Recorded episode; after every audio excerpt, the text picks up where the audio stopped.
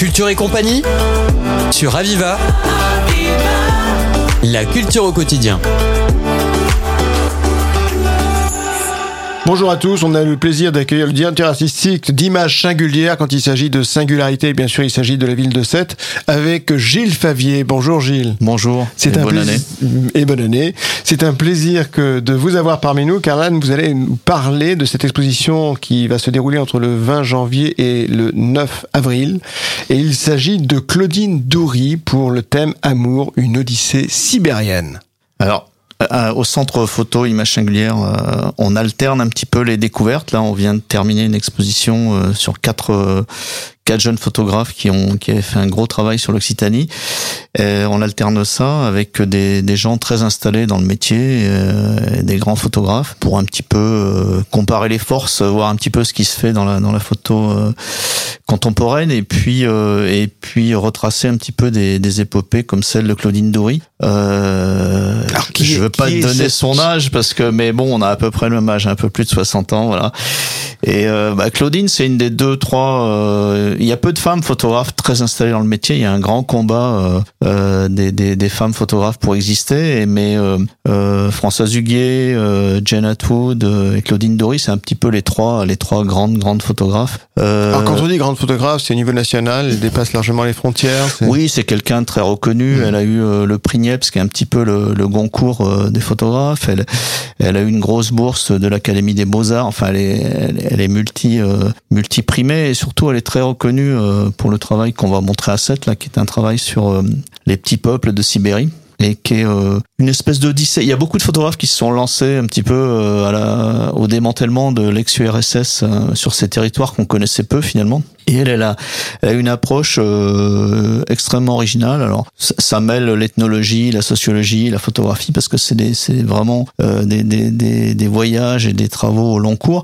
Et elle s'est rendue compte que finalement, on savait rien euh, des gens qui peuplaient tout le nord de, l'ex-URSS et qui ressemblaient, qui ressemblaient beaucoup physiquement et aussi euh, sociologiquement aux Indiens d'Amérique, dont on a beaucoup parlé. On a beaucoup parlé des massacres euh, des Indiens d'Amérique. C'était beaucoup documenté, entre autres, par euh, Edward Curtis, un grand photographe américain.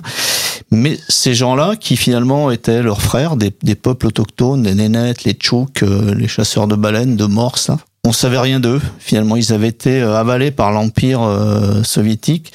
Euh, colonisés, euh, massacrés. de même euh, façon que leur culture passé, effectivement pour pour les pour les Indiens d'Amérique du Nord. Oui. Et donc elle s'est à force de persévérance, elle a réussi à se plonger un petit peu dans les archives aussi de, de toutes ces villes un petit peu du Nord là, et puis elle s'y elle s'y d'amitié aussi avec les gens à force de voyage.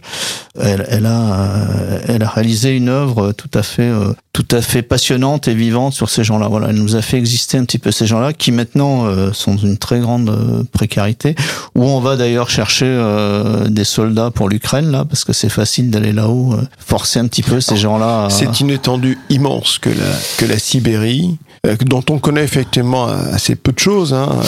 les clichés, justement, de Claudine Dory vont, vont nous faire mieux comprendre, vont nous faire découvrir peut-être. Oui, c'est un travail extrêmement romantique. Elle a remonté, en fait, bah, les photographes ont toujours une épine dorsale dans leur travail et elle, elle, a pris le fleuve Amour, qui est un fleuve qui fait 4500 euh, km à peu près, qui, qui zigzague un petit peu euh, entre les républiques de Sibérie et elle a remonté ce fleuve. Euh, alors à chaque chaque Comme les bateliers. oui, un petit peu. Il euh, y, a, y a un écrivain qui avait, en parlant de travail Claudine, qui avait dit qu'elle avait pris un bateau moustique parce qu'il y a beaucoup de moustiques au lieu de bateau mouche, un bateau moustique pour remonter de, de, de, village en village un petit peu et rencontrer rencontrer toutes ces peuplades. Elle les fait exister et puis surtout avec un travail sur la longueur. Euh, bah, les enfants euh, deviennent des adultes, on voit un petit peu comment ils cheminent dans la vie. Euh, c'est vraiment son travail s'étend sur 25 ans à peu près et de multiples voyages. Donc voilà, on, on, on, fait exister les gens à travers les images. On, donc c'est tout à fait tout à fait rare comme travail. En tous les cas, ça, ça, ça nous met de plein pied dans l'actualité euh, de, de, cette Russie là qui euh, mhm. qui tente de déborder un petit peu euh, voilà, sur l'Ukraine. Mhm. Alors cette euh, cette partie de la Russie que représente la Sibérie, ce sont des paysages également où c'est vraiment axé sur les personnages euh, très révélateurs justement d'un peuple bien souvent oublié. ah bah c'est des étendues immenses. Hein. Il y a la toundra, il y a on...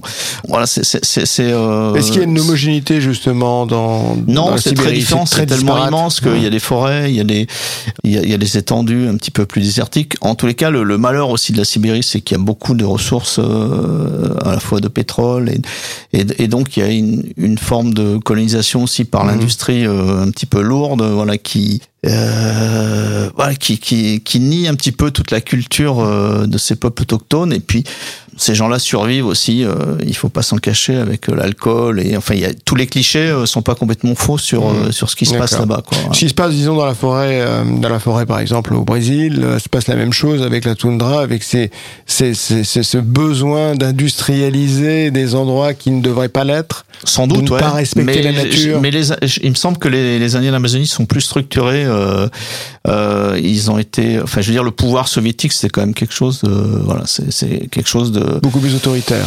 Oui. Il laisse pas la possibilité. Il y a une dictature aussi au Brésil, ouais. mais il me semble que les les les les les, Indiens d'Amazonie que j'ai eu la chance de de, de croiser, euh, ils ils ont une une conscience politique un peu plus aiguë. Euh, voilà, ils sont. Mm. J'espère que ça arrivera. Euh, euh ça arrivera mm. chez. Alors chez, les colcos, les, les les les endroits au fond on l'envoyait justement les tous les dissidents politiques euh, dans au fin fond de la Sibérie, ça c'est une réalité. Est-ce que on, on ça, ça, ça transpire au travers des, des il reste, des il reste des friches. Euh, Claudine, elle a beaucoup travaillé sur les, aussi sur les, euh, les colonies de vacances euh, soviétiques. Ça, mmh. c'était quelque chose. Enfin, c'était post-soviétique, mais il y avait encore le décor, et c'était quelque chose de, d'absolument absolument incroyable. Enfin, cette organisation de la, des jeunesses communistes, euh, euh, voilà, ça, ça, ça, participe un petit peu de la colonisation de ces territoires. Je peux pas vous dire ce qui va, ce qui va subvenir de ces gens-là, mais il faut espérer que, ils sont le garant aussi d'un grand territoire. Sur, et... sur 25 ans d'histoire et donc de clichés,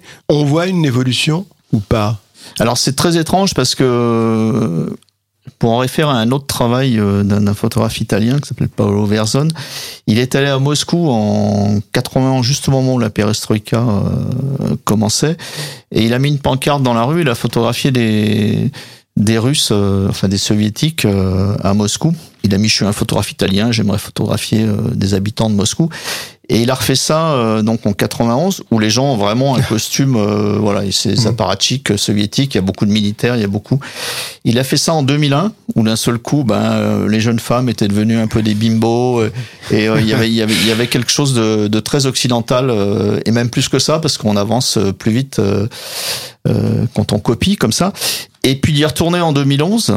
Et en 2011, à nouveau, les gens étaient redevenus un petit peu comme en 1980. C'était très étonnant. Il y a eu un basculement un petit peu à la fois du décor et de l'histoire. Et donc, euh, bah en Sibérie, c'est un peu pareil. Oui, il l'a pas fait en 2021. On attend encore. Hein. On voit que maintenant, euh, non mais on voit que maintenant, on va, les, les Russes fabriquent des des Lada qui sont plus fabriqués par Renault et qui n'ont plus euh, tous les systèmes automatiques et tout ça. On, on revient aux vieilles Lada euh, de l'époque. Donc, on fait avec avec les armes du moment, quoi. Et euh, bah, j'espère qu'elle va rajouter, euh, elle a encore quelques années de photos devant elle, que Claudine nous rajoutera une, une, une dernière euh, saga pour, pour compléter cette histoire. En tous les cas, c'est un magnifique travail, je vous, je vous y convie mmh.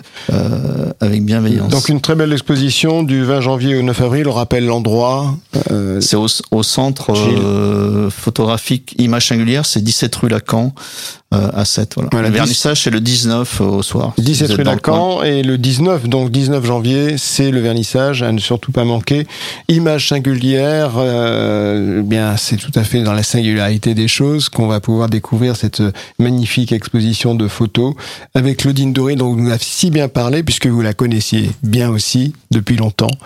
Et, et là, ça va nous faire visiter, disons, la, la, la, la Sibérie, cet endroit que l'on connaît trop peu et grâce à ces clichés, on va pouvoir les, les, découvrir tout au fil de cette vie de photographe. En tout cas, c'est un grand plaisir. On est déjà à la fin de l'émission. C'est un grand plaisir, Gilles, que de vous avoir, de nous avoir donné le goût, en tout cas, de, de, de, de visiter cette, cette très belle exposition avec le 19. Donc, je le rappelle, c'est le vernissage, soir du, du vernissage à ne pas manquer.